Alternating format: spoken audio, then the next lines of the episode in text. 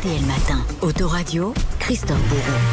Il est toujours tout sourire quand il faut parler de voiture. C'est notre spécialiste Christophe Bourreau qui s'installe dimanche matin pour Autoradio. Bienvenue Christophe, bonjour. Merci, bonjour à tous. Surtout après cette semaine, Très chargée. l'élection de la voiture de l'année et qui a vu pour la première fois la victoire, figurez-vous, d'une Jeep. Son nom, l'Avenger. RTL Matin, Autoradio. Ah, Jeep, c'est toute une histoire liée à la France, hein, au débarquement du 6 juin 44, qui a popularisé cette voiture en France. La voiture américaine tout-terrain adorée. Alors, c'est une véritable icône dans l'Hexagone, à tel point qu'il resterait un bon tiers de Jeep à l'ancienne, hein, sur les 100 000 encore en circulation. Il en resterait un tiers en France.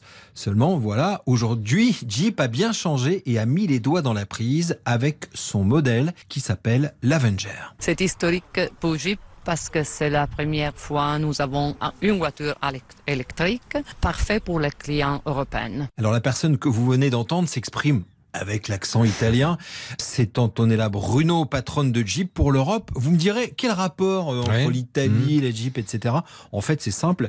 Euh, L'Italie a racheté via Fiat Jeep et Fiat maintenant appartient au groupe Stellantis. Vous avez tout compris? J'ai tout suivi, j'ai tout Parfait. suivi. Donc cette nouvelle Jeep électrique vient de remporter le trophée de la voiture de l'année. Vous faisiez partie du jury, Christophe Bourreau, on le rappelle. Vous avez participé à cette élection prestigieuse, l'un des 61 jurys européens, c'est pas rien.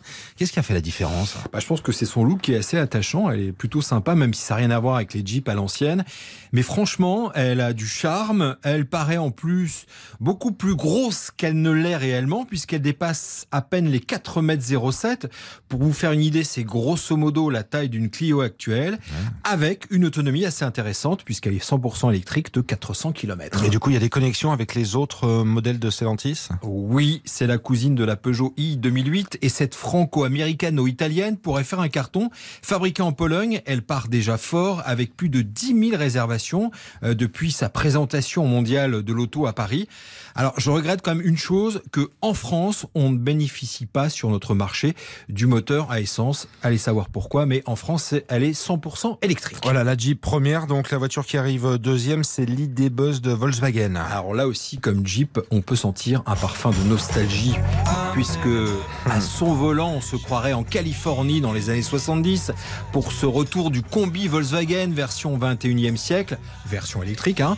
Alors j'avoue, c'était mon chouchou, Ouais. voilà, je le dis, c'est clair et net, parce que son look est vraiment craquant. Je crois que jamais je me suis fait autant arrêter, pas par la police, mais par des fans visiblement de la voiture à son volant, des dizaines de pouces levés. C'est vrai qu'elle a vraiment une bouille incroyable. 419 km d'autonomie malgré son poids de plus de 2 tonnes. 5 places, bientôt une version 7 places, avec un vrai effet Madeleine de Proust sur roue, euh, puisque déjà le modèle cartonne Volkswagen croule littéralement sous les demandes. En revanche, déception Christophe pour les marques euh, françaises à cette élection, hein, notamment pour. Peugeot. Eh hein. oui, c'est pas brillant. Peugeot qui ces dernières années alors collectionnait, trustait les podiums, termine eh bien avant-dernier pour sa nouvelle Peugeot 408 fabriquée à Mulhouse, qui est pourtant une très belle voiture, un mélange entre un SUV et une berline, mais visiblement ça n'a pas séduit le jury. Alors il faut faire attention, hein, elle faisait quand même partie des finalistes, elle Ouais. faisait sept voitures finalistes. Et Renault?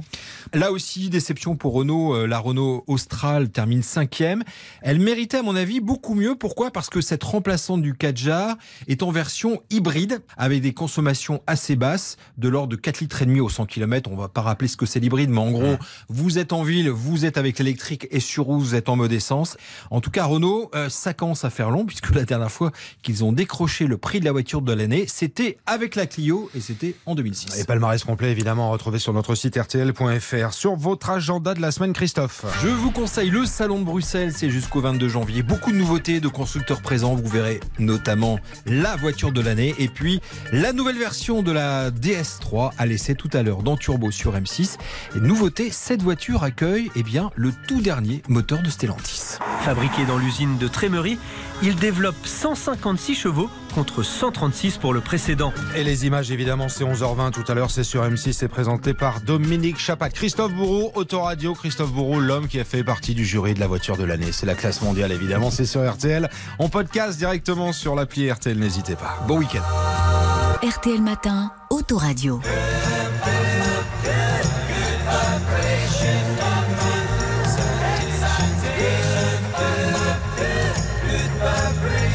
Un petit air de Californie avec les Beach Boys.